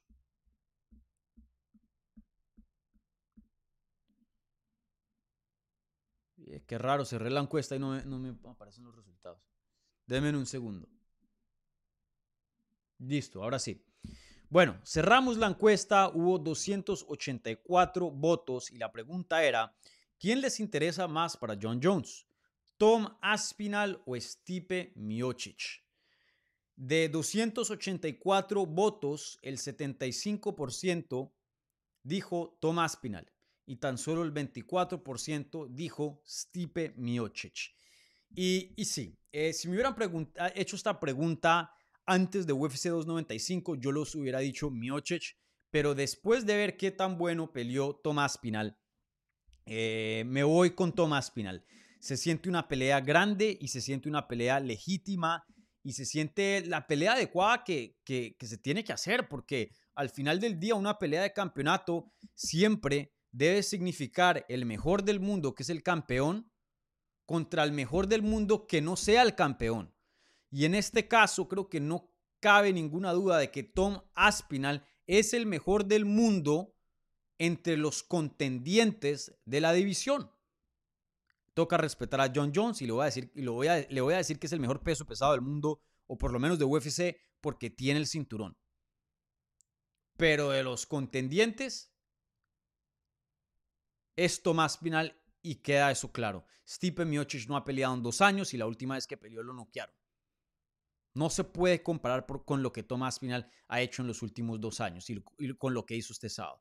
Entonces estoy 100% de acuerdo. Aquí es cuando em, mis decisiones deportivas son muy distintas a las de UFC, pues porque yo no tengo que pagar nómina, no tengo que pagar empleados, UFC sí, UFC tiene, tienen ciertas metas que tienen que cumplir para la compañía madre. Entonces eh, ellos están dispuestos a, de pronto ignorar a alguien como Aspinal que no tiene tanto reconocimiento y darle la oportunidad a, a Miocic que vende más. Eh, en este caso, pues porque es mejor para el negocio. Pero si me preguntan a mí, que yo me intento basar eh, más por lo deportivo que por el entretenimiento y, y lo financiero, sí, John Jones contra Thomas Pinal es la, la, elección correcta. Me voy, con, me voy con esa. Veremos si pasa, ojalá, creo que es posible. Eh, pero bueno, como les había dicho, este, esta división de peso pesado está todo un caos y todo un desastre. Veremos qué, qué, qué pasa ahora a futuro, ¿vale? Bueno, gente, con eso voy a terminar transmisión. Un par de anuncios antes de irme. Por favor, les recuerdo, si están viendo un video o repetición, un like a este video. Si están escuchando en audio, un buen review en podcast. Eh, y si son nuevos, si les gustó la conversación, bienvenidos, suscríbanse al canal em, para tener más contenido sobre las artes marciales mixtas en español. Entonces, em, un par de cositas. ¿Qué pueden esperar? Pues bueno, eh, estoy intentando en trabajar en conseguir eh, entrevistas y coordinar entrevistas con Diego López y Lupe Godínez, eh, ganadores del Team Lobo Gym este sábado pasado. Obviamente, pues em, tremendos desempeños, bastante de qué hablar. Eh, quiero hablar con ellos ya, ya, pero bueno, tengo que coordinar con ellos porque hoy es el cumpleaños de mi mamá. Felicidades, feliz cumpleaños a, a, mi madre querida y, y bueno, nos vamos a ir fuera de la ciudad a un, viajecito corto por acá para celebrar, entonces eh, no estaré trabajando tanto. Intentaré hacer esas entrevistas lo más pronto posible, pero no les puedo prometer nada, pero sin duda para esta semana que viene en algún punto van, van a postear eh, si es que obviamente Lupi y, Diego están disponibles, pero bueno, eso es lo que estoy trabajando. Eh, ¿Qué más? Y, bueno, por ahí tengo un, par de, otras cositas que también estoy gestionando, pero no, no me siento cómodo todavía en anunciarlas. Entonces ahí esténse atentos, ¿vale? Bueno, gente, un abrazo gigante. Eh, nos estaremos hablando pronto. Eh, nos vemos el miércoles por la mañana, 9 de la mañana, hora este, en el evento, perdón, en el episodio número 83 de Hablemos Live. Ahí nos veremos, ¿vale? Entonces, nada, un abrazo gigante. Cuídense. Eh, disfruten el resto de, lo que queda del domingo y bueno, nos vemos pronto. Chao.